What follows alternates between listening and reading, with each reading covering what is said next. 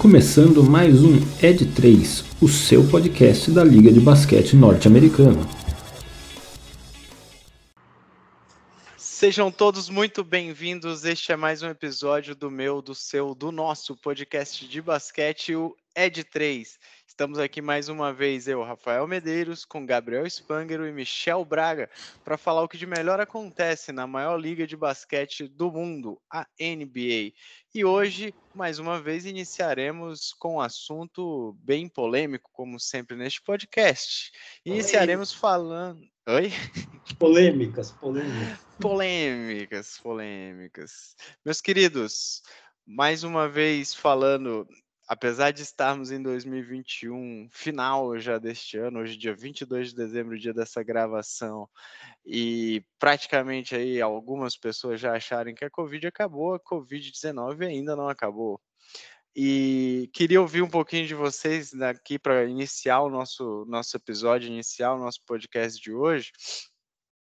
É, como que a NBA vem enfrentando isso, né? Acho que a gente está vendo aí vários jogos adiados. Hoje tivemos mais dois jogos da rodada adiados em função de dos times não terem elenco, né? Não terem no mínimo oito, jogador, oito jogadores, que fique bem ressaltado isso, é, para jogar é, na, né, os jogos aí e acabando, acabaram adiando jogos, entre eles Brooklyn Nets Chicago Bulls, um jogo que era bem aguardado aí da Conferência Leste. Afinal de contas, os dois líderes hoje da conferência, né? O Brooklyn em primeiro, o Chicago Bulls em segundo. Bruno Mixel, o que, que você conta pra gente sobre esse surto, né, de certa forma, vários casos de Covid, vários jogadores entrando nos protocolos de saúde e segurança da liga, sendo impedidos aí, obviamente, de jogar para não né, expandir cada vez mais essa a contaminação da doença. O que, que você conta para a gente, sua opinião sobre este assunto? Acho que é um tema bem complicado, né? Eu acho que envolve, obviamente, questões humanitárias, apesar de aparentemente, mesmo nos Estados Unidos, onde ainda gente tem alguns números não desprezíveis de casos, de óbitos e tudo mais, é, o pior parece ter passado, é, eu acho que a gente entra numa discussão aqui que também ela é muito esportiva, né? É, qual o que causa mais impacto ao campeonato? Supondo que a gente assuma que o surto está relativamente sob controle. Então, estou aqui e não estou nem dizendo que está, estou pulando as questões humanitárias porque talvez não tenha profundidade aqui para emitir opinião. O que, que causa mais impacto? Parar a liga, sabe-se lá por quanto tempo, e de novo talvez ter uma temporada mais curta, uma tem... e quando a gente fala de uma temporada mais curta, né, como foi o caso nos dois últimos anos, vamos lembrar que a NBA é uma liga que ela, os times não jogam a mesma quantidade de vezes uns com os outros, né, tem algumas particularidades ali dela, é difícil fazer isso de uma forma justa, né? Fatalmente, já é discutível se é justo hoje, né? Porque, por exemplo, o time que está na mesma divisão do Phoenix Suns vai jogar com ele quatro vezes na temporada. O cara que não está vai jogar com o Suns uma vez, enfim. É, dá, dá para discutir se isso é justo. Que logisticamente isso é bom é indiscutível, né? A gente poupa muito tempo de viagem numa liga em que se joga com muita frequência, mas se esportivamente isso é bom já é discutível. Quando a gente começa a entrar em cortar a temporada, é óbvio que vai ter um impacto ainda maior. Fazer isso de uma forma justa é difícil. Versus obrigar vários times, como já aconteceu, a jogarem sem jogadores importantes, ou enfim, não vou entrar também no mérito se jogador é importante ou não, mas jogar sem os jogadores dele e, em casos extremos, partidas serem adiadas. Eu acho que partidas adiadas, até o de menos, porque vão encaixar essa partida em algum momento, gera um impacto de calendário, mas esse jogo vai, vai será jogado. Eu acho que, salvo engano, a gente teve sete partidas é, canceladas até o momento. Então não é um impacto impossível de acomodar na temporada. Mas é óbvio que está sendo causado um impacto desportivo aqui. Time sem jogadores, porque os jogadores entraram no protocolo de Covid. Sendo bem sincero, Rafa, não sei. Eu acho, nesse momento, que eu manteria a liga rodando. É, mas não sei. Difícil de, de ter uma opinião aqui definitiva. E, e aí, Gabi, passando a bola aqui para você e também ouvindo, né? Acho que o, o Mano Mixer tocou em alguns pontos que eu acho super relevantes, assim, quando a gente faz essa análise, né? Primeiro, a, a justiça ou não de uma temporada mais curta, a gente já vem de duas temporadas de 72 jogos, 10 jogos a menos do que as temporadas regulares né, da NBA nos últimos anos. Esse ano era o ano que todo mundo esperava que a gente fosse voltar para uma temporada de 82 jogos. E aí um ponto que eu acho importante a gente citar, e aí até ouvir você também, acho que eh, outro dia no Twitter eu vi um post, não lembro de quem foi, sendo bem sincero, mas que me chamou muita atenção, que os jogos da rodada de um, de um determinado dia estavam parecendo jogos de pré-temporada, quando você olhava a escalação dos times. Né? Ou era só a molecada e mais alguns jogadores totalmente desconhecidos. E um outro efeito que isso vem causando, que eu acho que é o que eu queria ouvir teus comentários, primeiro também sobre o nível das partidas que a gente está vendo. Ontem a gente teve um Miami Heat Indiana Pacers com o Miami jogando cara, só com realmente o reserva do reserva e mais do que isso, alguns jogadores voltando para a liga em contratos de 10 dias, de 15 dias, como a gente está vendo, é, em vários times acontecendo para completarem o elenco, né, para conseguirem jogar esses jogos. Fala aí, Gabi, o que, que você acha desses pontos?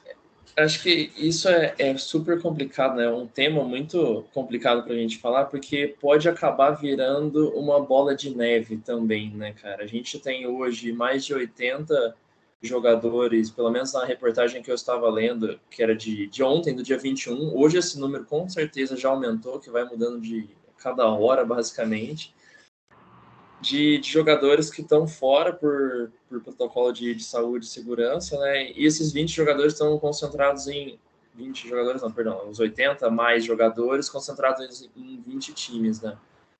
Basicamente, a preocupação é isso começar a ser é, virar uma bola de neve e que pode acabar virando, né? Infelizmente a Covid não não acabou. Ainda bem que está numa fase de vacinação super avançada que os efeitos graças à vacina, né? Aí é outro tema polêmico. Nosso querido Kyrie Irving entra nessa, nessa história aí também, né? Mas são poucos, poucos impactos aí, pelo menos na saúde, num primeiro momento. Mas aí você tem jogadores críticos do, de cada time, igual você falou, né, Rafa, que ficam parados por um tempo. E a galera de, de 10 dias, a galera da D-League vindo para cada time, você acaba perdendo completamente o entrosamento do, dos jogadores também, né? Cada um vai para um lado, vai para o outro, cara novo que nunca tinha chegado ali, voltando. Você teve o Isaiah Thomas, né, voltando para o Lakers ali em, em 10 dias, e foi um, um, jogador que foi muito criticado, né, por causa da lesão que ele teve, se não me engano, quadril, né, vocês me confirmem se, se eu estiver errado, que, e voltou, fez uma puta de uma partida, depois já fez uma partida ruim, então, isso é, são altos e baixos. É tipo o Timberwolves nos altos e baixos, mas num espaço curto de tempo, né, cara? Você comentou de do Heat com o Pacers.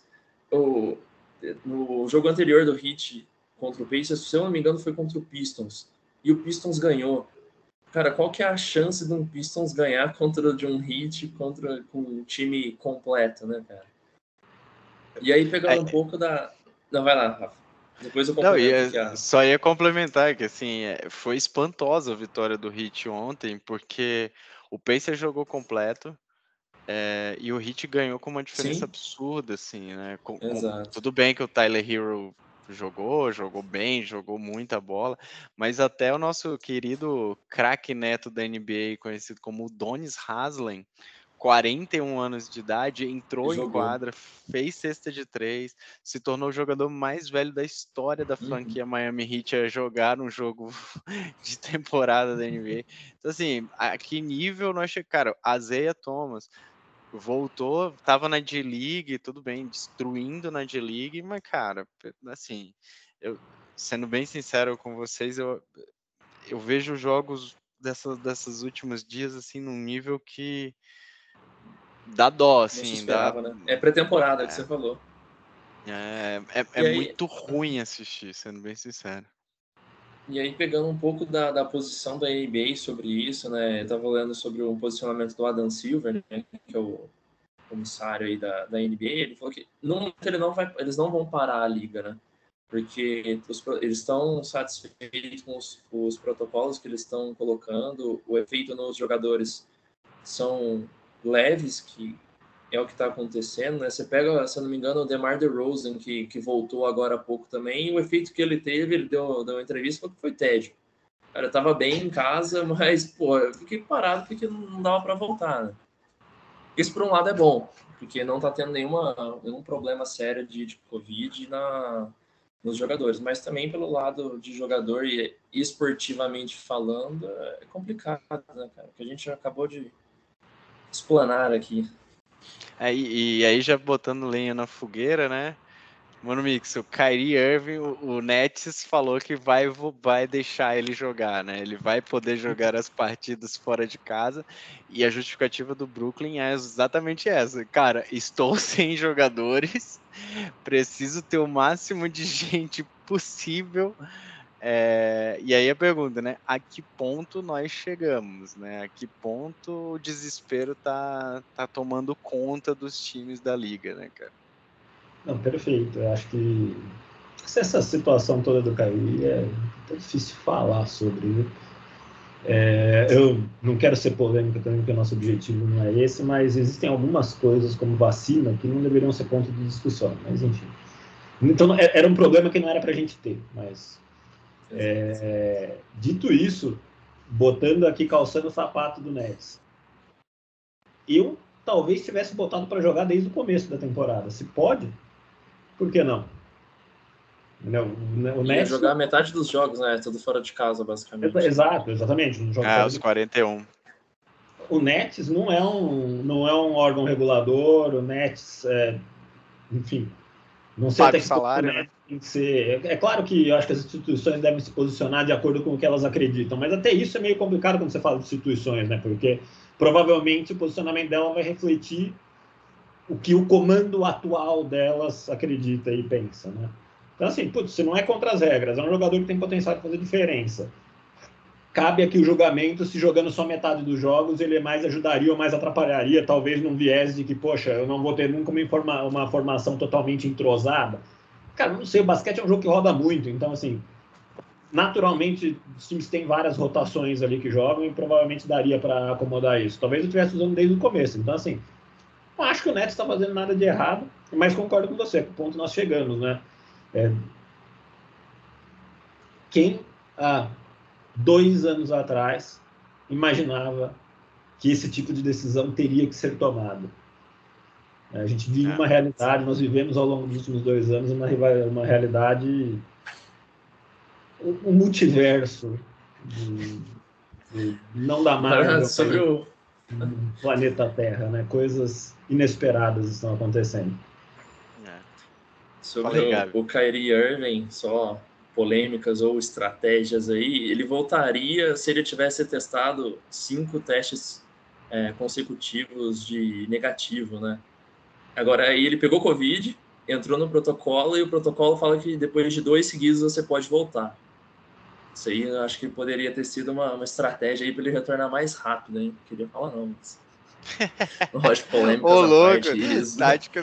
Foi assim, ó, foi uma tática para ele voltar um pouco mais rápido e pular três, três jogos aí, com três testes. Olha como as coisas são. Se você teve Covid, bastam dois testes para que você possa voltar. Exato. Se você não teve Covid, então eu quero cinco.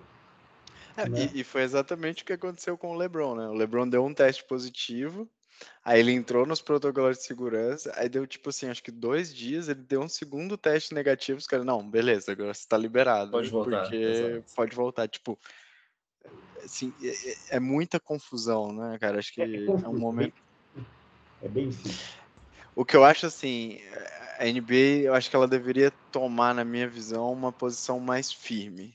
Acho que ou faz um, um controle realmente muito mais rígido de circulação, de, de contingência dos jogadores, principalmente. É, pra, vale lembrar, hoje entraram no protocolo de segurança, saúde e segurança o Luca Doncic, o Tesouro, e o, o armador do Dallas, cara, o Burson. Os dois entraram e o Burson não vacinou. É, assim como o Kyrie. Então, então, tipo, ou você começa realmente a controlar, ou esse efeito, cara, vai ser um, como o Gabriel falou, vai ser uma bola de neve gigante. Porque esses caras, eles dividem vestiário, eles dividem hotel, é quarto de hotel, eles dividem o mesmo ônibus, eles dividem o mesmo avião. Então, assim, não tem como você controlar a partir do momento que, esse, né, que esses caras estão juntos e esses caras estão livres para circular por onde bem entenderem. Então, ou, não estou dizendo que tem que voltar para a bolha. Não é isso. Mas ou você toma atitudes um pouco mais rígidas, é, de tipo, cara, vai ter que concentrar, tal, não sei o quê, papapá, teste todo dia, etc. E só vai jogar assim, ou, cara, a gente vai continuar assistindo a Isaiah Thomas jogar, o Donis Haslem jogar, é, o Nemias Quetá jogar no, no, meu querido Sacramento Kings, o primeiro português da história da NBA, a jogar uma partida de NBA. Então, assim, é, é isso que a gente vai ver daqui para frente. Não foi ele que deu Oi? dois toques no mesmo lance? Ele deu dois toques no mesmo lance. A galera da comunidade Sacramento Kings Brasil pirou nesse lance, inclusive. Mas é, é, isso, entendeu? Assim, ou a gente vai continuar vendo essa as, as peladas acontecerem na liga. Daqui para frente é isso que vai acontecer. É. O, o, contato é. do, dos jogadores é muito, é muito próximo, né, cara? É o que você falou, dividem tudo. Eu acho que se, se a gente tivesse, igual aconteceu essa semana no jogo do Warriors, o filho do Draymond Green dando a máscara para todos os jogadores lá que estão no banco, são protocolos novos aí, que novos não, né? Que voltariam à tona, alguma coisa assim, que poderia começar a mitigar, né? Isso aí. É. Bom, mais algum ponto sobre esta, este assunto nada animador e nada polêmico que iniciamos é. este podcast? Não, acho que só ressaltar mais uma vez que situações difíceis de desemaranhar. Toda hora que eu penso sobre isso, eu chego a conclusões diferentes. Toda hora que eu penso, puta, tinha que parar em ninguém. Toda hora que eu penso, não, não, tinha que continuar tudo, dane-se. Enfim. É... Mas situações complicadas, de fato. É, bem complicado. Muito bem, vamos a assuntos melhores. É, hoje, além, obviamente, falar de Covid, dos protocolos e de tudo que está acontecendo na liga, falaremos de dois times que estão dando o que falar. O primeiro deles, atual terceiro colocado da Conferência Oeste, e mais uma vez fazendo uma temporada regular muito consistente, o nosso querido Utah Jazz. O time de Utah vem com tudo nos últimos jogos, atropelando e amassando quem está na frente. E por outro lado, tínhamos um time que até ontem também vinha amassando tudo, destruindo tudo e todos, que era o Memphis Grizzlies sem sua principal estrela, Jamoran. Porém, com a volta de Jamoran, incrivelmente, o Memphis perdeu um jogo e perdeu para o nosso querido OKC. Quem quer começar falando? E vamos começar falando de quê? Vamos para Utah ou vamos para Memphis? Ambos, obviamente, do lado oeste aqui da NBA. Vamos, vamos, vamos, vamos, vamos. Eu, cara, eu pre prefiro. Eu vou, vou, dar uma frase de cada um para mim, que para dar o contraste, tá? Vai lá, vai lá. Utah é, eu diria que é exatamente o que esperamos, né? Utah é um grande time, mudou praticamente nada da temporada passada, é, enfim grandes jogadores, Rudy Gobert, pô, o cara tem média de 15 rebotes por jogo, média de 15 rebotes por jogo. Jogo passado ele pegou 21 rebotes. Monstruoso. Nem, nem tem tanto rebote é no basquete assim para pegar, entendeu? É, então, assim, putz, é um baita time e tá fazendo exatamente o que a gente esperava. E aí, por que o contraste? Cara, porque o Memphis está fazendo exatamente o oposto do que a gente esperava, né? O Memphis sempre foi um time que a gente falou, putz, o time é meia boca, pô, mas o Jamoran o cara é diferenciado. Carrega. Costas. E, e, levou em muitos jogos, né? Aí, de repente, o cara machuca, todo mundo acha que o time ia pro buraco. Aí, de repente, um gato, uma série de vitórias. E aí, quando o Jamoran volta, o time perde do OKC. Que foi o time que eles bateram aquele recorde de diferença, né? Isso, e exato. Né? Teve, é, teve esse requinte de crueldade ainda. Esses dias ganharam do OKC, batendo recorde histórico de, diferença. Aí quando volta o melhor jogador, eles perdem do OKC. Eu não, não, não sei. Acho que quando, quando eu me alistei para fazer podcast, eu esperava coisas mais fáceis. Entender um pouco mais, né, cara, as coisas. É. Eu, eu acho que... Complicado. Fala aí, Gabs. É, sobre o, o Memphis, né, pô, você tem a sua estrela saindo, acho que ele perdeu 12 jogos, se eu não me engano. Pô, você tem um tempo de, de volta também, né, para depois de uma lesão, você pegar confiança no, na lesão do joelho que ele teve, né. Acho que talvez é, é meio que de se esperar que tenha essa, esse retorno, né. Mas quando você volta a principal estrela e o time perde, você todo mundo começa a, a cair em cima, né. E uma coisa que a gente vê quando ele sai é que o time inteiro pô, começa a jogar melhor ofensivamente, mas defensivamente também faz um belo de um trabalho, né? E que é, é o que acaba se esperando quando a estrela sai e todo mundo fala, pô, vamos ter que pegar a defesa, vamos melhorar. E melhorar na defesa quando o Jamoran sai, eu, não, eu acho que não é muita coincidência também, né, cara? É um ponto que ele tem que é, melhorar, desenvolver e, assim, talvez tá aí o impacto também que teve quando ele voltou, né? Acho que fica um pouco. São esses impactos que a gente vê nesse, nesse retorno e contra o OKC, né, galera? Pô. É, eu acho que tem duas coisas, Gabi. Primeiro, o Memphis se tornou uma defesa, a melhor defesa da NBA, sem Jamoran. É a uhum. melhor. É, levando seus oponentes a Exato. menos de 100 pontos por posse de bola é, por jogo. Então, houve uma certa coesão, na minha opinião, do time é, com a saída dele e, e, o que você falou, o Jamoran não é um jogador bom defensivamente. Ele não é definitivamente um grande defensor. E, cara, quando ele volta, eu acho que tem um segundo ponto que é o time procura mais ele para que ele faça jogadas. É natural que você faça isso com o seu melhor jogador. Porém, quando o Memphis estava sem ele, vale lembrar que em vários jogos a gente teve três caras jogando muita bola e combinando para mais de 60 pontos por jogo. Entre eles, Jerry Jackson Jr., Dylan Brooks e Desmond Bain.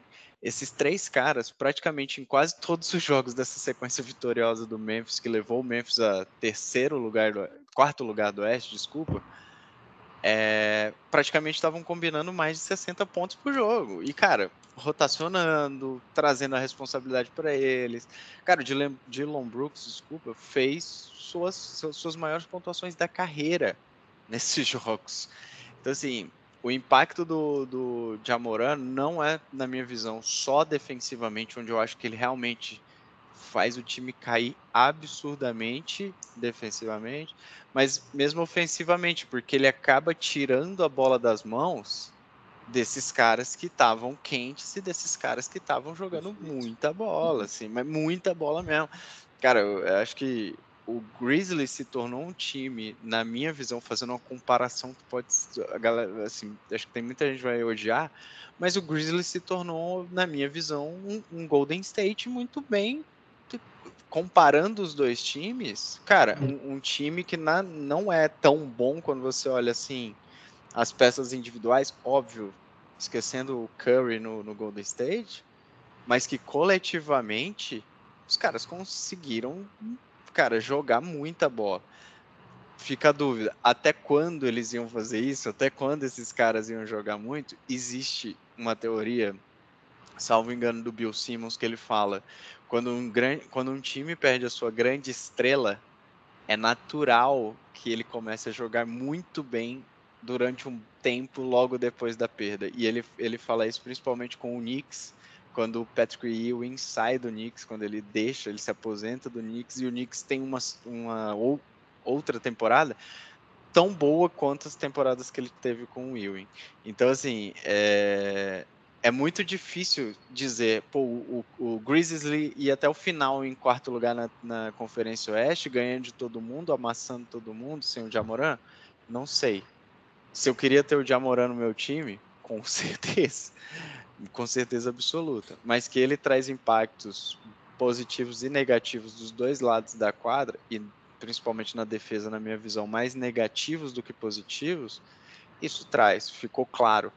É, acho que ele, assim, fazendo um paralelo com o Hawks, quando o Jamoran tá em quadra, é quase como o Trey Young. Você tenta esconder ele na defesa, você tenta tirar ele dos matchups, você tenta tirar ele do, né, do, ali da linha defensiva, porque realmente ele é um jogador quase que insignificante defensivamente. Uhum.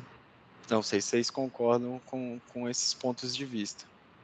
Eu concordo, mas acho que tem uma pessoa que tem que fazer essa equação funcionar com o melhor dos dois mundos aí, que é o coach o Taylor Jenkins. É, talvez o que, que, possa ser feito aqui? Óbvio que coletivamente funciona melhor sem ele. Mas o coletivo, né, ele é, ele, é, ele é uma questão muito mais estratégica do que de talento, exatamente por isso que a gente chama de coletivo, né, não individual. É, então, assim, poxa, por que, que o Coleiro não entende as limitações defensivas, mas você não tem um cara como o Jamoran e fala assim, putz, ah, não, vou, vou na linha do que você falou, eu quero no meu time. Houston, ó, Jamoran, portas abertas para você, pode vir. Pode vir. É, é, é, então, o, o, técnico tem que fazer essa equação funcionar melhor, né? O que, que ele aprendeu nesse tempo aí que dá para manter com o Jamoran de volta, né? Para tentar fazer isso aí funcionar. É, eu concordo que defensivamente é mais difícil mesmo, porque é, é, é, um ponto fraco, difícil de trabalhar e de compensar ali, né, sem tirar ele de quadro. Mas ofensivamente, eu acho que dá muito para dividir melhor essa bola e entender o momento, até para tirar uma carga que, que sempre foi meio excessiva na, das costas do Jamoran. É, cara, pô, tem mais três caras aqui que dividem o piano com você. Pô, você é a estrela da companhia, é o franchise player, beleza, né? É, mas, pô, dá, dá para montar muito melhor. A única coisa que não pode acontecer em nenhum é o que aconteceu nesse jogo da torcida do Grizzlies começar a pegar no pé do, do cara que é o melhor jogador do time. Daqui a pouco esse cara se enche disso e vai embora. E aí eu, eu vou na linha do que o Rafa falou aqui. Eu não vejo esse time, por mais que coisas boas tenham acontecido sim, que tenha jogado bem sim, sendo consistente desse, desse jeito, indo para playoff botando medo em alguém em playoff sem o Jamoran. Com o Jamoran já é difícil, eu não acho que mesmo com o Jamoran e com tudo isso é candidato a título nem nada assim, pô, não faz sentido nenhum pegar o melhor jogador do time e queimar ele. Então, a torcida do Memphis tem que pensar melhor sobre isso.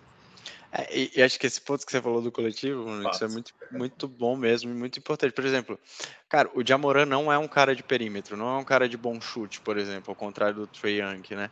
Pô, eu não pod... ele não poderia explorar melhor o, que, o, as jogadas do Jamoran bater para dentro e soltar essa bola para o perímetro, tanto por Dylan Brooks quanto por JJJ mais bem posicionados. E, porra, os caras estão matando bola, cara. Então, assim, eu acho que eh, vale esse exercício mesmo, tipo, ó, Jamoran, não precisa é, fazer jogadas elásticas e acrobáticas, desculpem, toda jogada.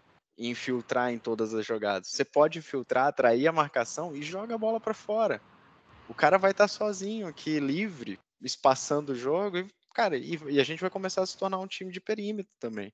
E aí a galera vai marcar no perímetro, vai esquecer você. Então, tipo, você começa a dar muitas opções para esse time, que não é só o pick and roll, que não é só a jogada Steven Adams e, e e Jamoran tentando fazer alguma coisa, cara, você começa a abrir mais esse jogo e, e dar repertório para esse time do Memphis, que eu acho que é o que falta mesmo. Eu acho que, eu não sei se a comparação é, é a perfeita, mas esse time do, do, do, Memphis lembra um pouco aquela questão que o Isaiah Thomas, do, da época do Detroit Pistons, fala sobre o, o segredo do basquete, que é o jogo coletivo, né? E aí você lembra um pouco na época do, dos Bad Boys, né? Que ele tinha o Isaiah Thomas, que era o astro, né? E o, o time não era astro igual o, o Thomas, mas ele conseguia extrair o melhor de cada jogador, né? Então, talvez essa questão que, que você colocou, né, Rafa? Pô, você não precisa do Jamoran fazendo tudo sempre, sendo fábrica de highlights em todos os jogos, mas, pô, extrai o melhor de todo mundo, né, cara? Bate para dentro, joga pro perímetro, o cara consegue extrair. Se conseguisse, tipo, juntar, igual o Mano Mixon falou, o, o coach, organizar o que, que foi bom quando ele estava fora e juntar isso com ele dentro, eu acho que consegue se entrosar muito melhor. Boa, Gabs, boas, muito bom.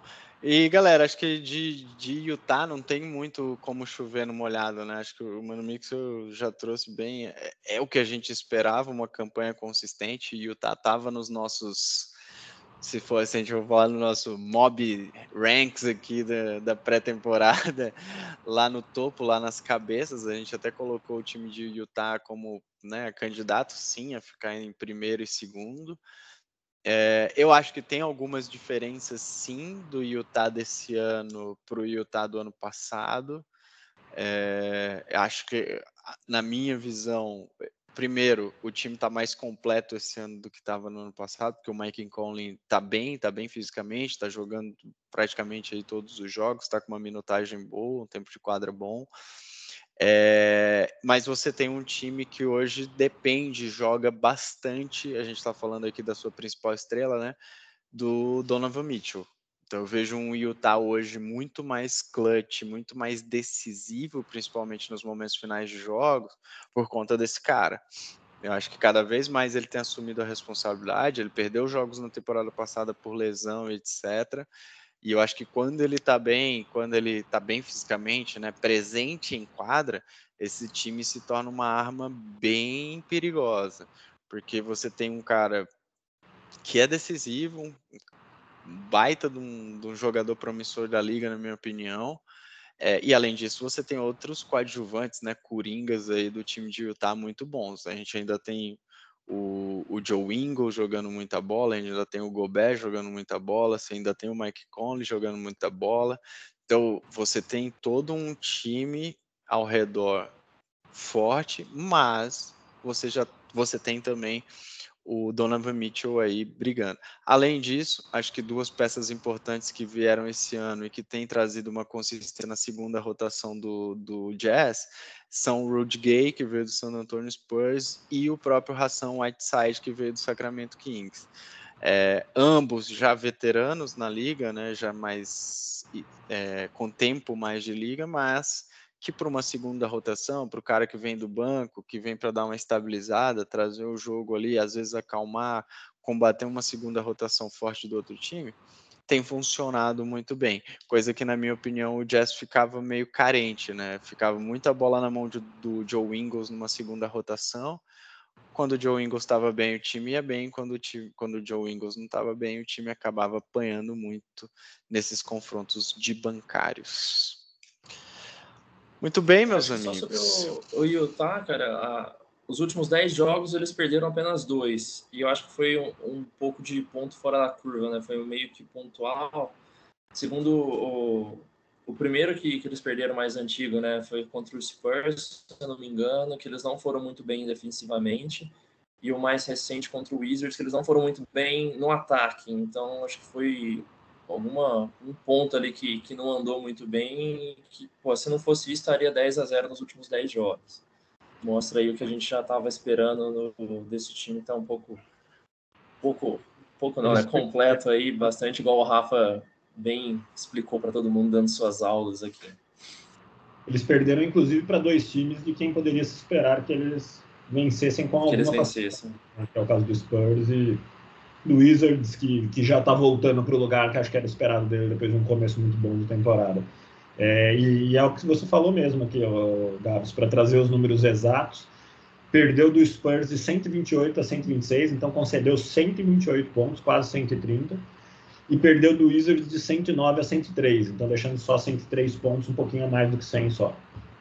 É, eu assisti esse jogo Spurs e Utah, foi um jogaço. E, cara, na minha opinião, o, tanto o, o Popovich é um monstro, né, cara? Acho que o que ele está conseguindo fazer com o time do o time desse, esse time do Spurs essa temporada ainda é brutal, assim. E foi um jogo em que as duas grandes jovens estrelas do Spurs jogaram muito, tanto o DeJounte Murray quanto o, Lonnie Walker. Os dois jogaram demais, demais mesmo. E aí levaram o jogo até o finalzinho, a bola foi decidida num erro, inclusive do Donovan Mitchell. Ele, ele foi para uma infiltração, errou uma bandeja, perdeu e, cara, ali o jogo acabou. Mas eram duas vitórias que a gente esperava. Inclusive, o Utah foi, foi, foi a equipe que possibilitou a reabilitação do Washington Wizards. O Wizards estava vindo já para uma sequência absurda de derrotas, foi lá ganhou do Utah surpreendentemente. Muito bem, meus amigos. Destaques finais deste episódio e desta temporada maluca que estamos vivendo até o momento? Olha, eu não vou dar destaques da temporada, não. Só vou pegando a deixa do que a gente falou muito e, e, do momento, né? Estamos gravando aqui no dia 22 de dezembro, véspera de Natal, Ano Novo vem aí. Queria compartilhar com vocês, meus amigos, com os nossos queridos ouvintes espalhados pelo Brasil todo e, quiçá, pelo mundo, meus desejos de que 2022 seja um ano menos maluco, que seja um ano melhor e que a gente tenha menos decisões difíceis para tomar, que a vida seja mais fácil e seja mais leve para todo mundo, porque precisamos. Não é nem queremos, é precisamos. Muito Fato. bom. E meu destaque final, puxando um pouco do que, do que a gente falou sobre o Covid. Pô, a Covid ainda não acabou. Se cuidem, galera. Nossos ouvintes aí no Brasil e no mundo, segundo nosso Michel Braga, se cuidem, os efeitos são bem menores, mas ainda assim não, não tem como bobear, né? É isso aí. É isso aí, Gabi. Acho que faço minhas as palavras do nosso mestre, Mano Mixel. É, agradecer todo mundo. Acho que esse é o nosso último episódio do ano, galera. Já já até adiantando. Mas agradecer todo mundo que teve acompanhou a gente nesses quase seis meses aqui já de, de podcast seis não, é, seis meses, praticamente seis meses de, de podcast. É, um ótimo 2022 para todo mundo que está ouvindo a gente. Como o Gabriel falou, se cuidem, se cuidem muito. É, lembrem, cuidem das suas famílias, estejam aí bem e que a gente tenha em 2022 um ano melhor, um ano com menos decisões difíceis. Gostei desse, gostei bastante dessa frase, mano Mixo e com mais tranquilidade, com mais paz e com mais calma. E o meu destaque sobre a liga ainda, Mano Mixo, de olho no Xengu. O turco é top demais. O cara joga muita bola e esse cara tem um futuro espetacular, cara. Olha, balançou o coraçãozinho agora que o tesouro não tá bem. Cara, é, eu acho que o que a gente falou no começo, né, quando a gente falou do Rockets, né? Obviamente o Rockets não vai longe na temporada, isso já era esperado. É, mas o, o, negócio era minerar joias para um futuro não muito distante. E, e, uma das coisas que a gente falou é que o Rockets podia se dar o luxo de esperar, porque, poxa, nem sempre vinga na primeira temporada, né? E o que a gente tá vendo é, é por exemplo, o Jalen Green não tá sendo tudo que talvez se esperasse, né? Enfim, tá, tá um tempo sem jogar, inclusive. Mas, é, mas que uma das coisas é que haviam vários jovens e poderia qualquer um deles ali talvez florescer, para usar uma palavra bonita. E realmente ele está indo muito bem. Um pivôzão ágil, não é pesado, chega bem. Baita visão de jogo, cara. Baita várias jogadas pelas costas. cara, um QI de basquete absurdo. Passa um passador nato, passador muito bom. Jogo de pés, cara, espetacular. Esse cara vai dar trabalho, assim. Acho que torcer para que ele não se machuque. Pivôs geralmente tem quando assim tem muita agilidade se machucam bastante. A gente vê o Embiid é um exemplo disso. O Embiid é um cara que se machuca muito. É, o Jokic ao contrário, né? O Jokic já é um cara mais constante, mais regular. Mas, cara, esse, esse cara, sim, tem muito a entregar nessa liga, eu acho. Guarde, guarde. Houston vai vir aí para fazer história nos próximos anos. Porque foguete não tem ré, né, mano? Não tem ré. Galera, um ótimo ano novo para vocês. Gabriel, Michel, muito obrigado por esse ano, por essa parceria. Foi um prazer, como sempre, estar com vocês aqui. Fiquem bem, um grande abraço e este foi mais um episódio do seu, do meu, do nosso É de Três. Valeu.